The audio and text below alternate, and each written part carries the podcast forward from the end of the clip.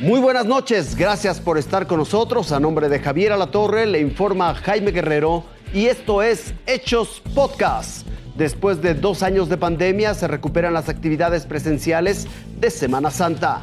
Policía asesina a afroamericano en Michigan, Estados Unidos.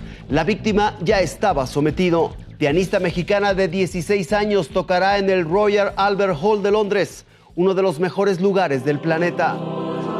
Fue el despertar tras un letargo de poco más de dos años. Celebraciones que a causa del COVID-19 habían quedado en el recuerdo. Y que esta Semana Santa se retomaron en medio del júbilo de todos aquellos que añoraban su regreso. El Papa Francisco inició la jornada del Jueves Santo con la tradicional misa crismal. Esta vez con esos asistentes que antes se la habían perdido. Luego visitó una prisión italiana para celebrar otra humilía. Lavó y besó los pies de 12 reclusos como gesto de humildad. En Venezuela miles se reunieron en honor del Nazareno de San Pablo, uno de los eventos más sagrados del país y otro de los que en años anteriores se vio ensombrecido por la pandemia. Damos gracias porque teníamos muchos dos años sin venir presencialmente a la iglesia y nos hacía mucha falta. O sea, realmente estar aquí en la iglesia nos reconfortó demasiado. Antes en Lituania los residentes ya habían llenado de huevos decorados los árboles para esperar la Pascua. En España los fieles de Jesús el Rico colmaron la Catedral de Málaga para celebrar la libertad y presenciar la absolución de un reo. En El Salvador, los tradicionales diablitos volvieron a las travesuras, ya sin el peso de las restricciones. El año pasado las autoridades no cancelaron el evento, pero sí le robaron la magia de la asistencia presencial. Las celebraciones de Semana Santa por fin rompieron las cadenas y se arrancaron la mordaza en diferentes puntos del planeta. Raciel Cruz Alazar, Fuerza Informativa Azteca. Una persecución. No, no, no. Stop, stop. Put your hands right.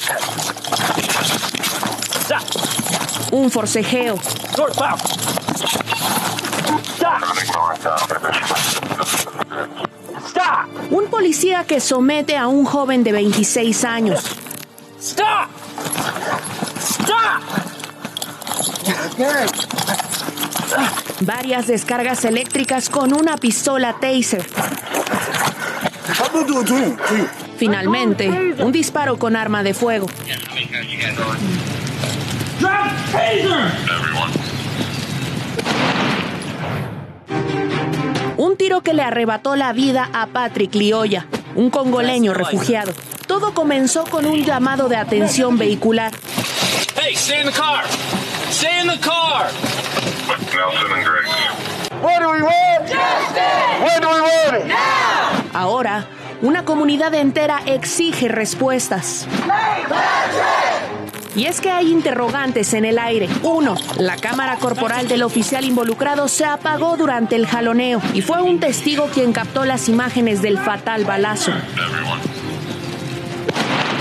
Dos, si la vida del uniformado corría peligro como para haber disparado. La identidad del policía no será revelada, pero se sabe que aunque sigue recibiendo su sueldo, está suspendido de sus labores a la espera de la averiguación oficial del caso. La defensa de Lioya argumenta que estaba confundido y aterrorizado y que una posible barrera lingüística habría agravado el incidente. Do you speak English?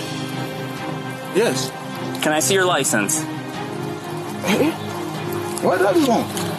Mientras tanto, familiares, amigos y una sociedad entera aseguran que un incidente de tránsito no debería ser una sentencia de muerte. Ilse Lorena Trejo.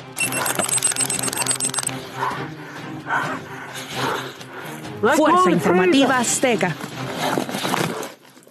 La pequeña María siempre ha llevado la música en la sangre. Vamos a tocar Estrellita, Twinkle Twinkle Little Star. Eran apenas los inicios de una carrera brillante. Actualmente, María Hahnemann Vera tiene 16 años y su talento y dedicación la llevarán el próximo 20 de abril al Royal Albert Hall de Londres, donde se han presentado las más grandes personalidades. He soñado con tocar ahí como desde los siete. Estarlo haciendo de verdad es una oportunidad que voy a aprovechar al máximo. Ese día María recibirá el premio al primer lugar en la Competencia Internacional de Música de Londres 2021 y tocará la pieza con la que ganó, el preludio de las campanas de Sergei Rachmaninoff, uno de sus músicos favoritos y de los más complejos de interpretar. Él tenía las manos muy grandes, o sea, podía alcanzar más de una octava. Es muy intenso, es muy dramático. Ha llegado muy lejos y todo inició desde muy pequeña. A los tres años me regalaron un piano de juguete y yo empezaba como a primero a tocar las notas hacia el aventón. Este es mi primer piano, el primerito que tuve. Durante su niñez mantuvo un canal en redes sociales y actualmente estudia piano en el Conservatorio Nacional de Música. Su sueño es volver a tocar en el Palacio de Bellas Artes con orquesta, en el Teatro de Gollado o colaborar con Gustavo Dudamel es mi vida, es todo. O sea, desde bebé, desde que nací, yo nací prematura, eh, mis papás me pusieron un muñequito que le apretabas la pancita y sonaba una sonata Mozart y yo me emocionaba muchísimo. Esto fue Hechos Podcast. Que tengan extraordinarios días de la Semana Santa. Les seguiremos informando.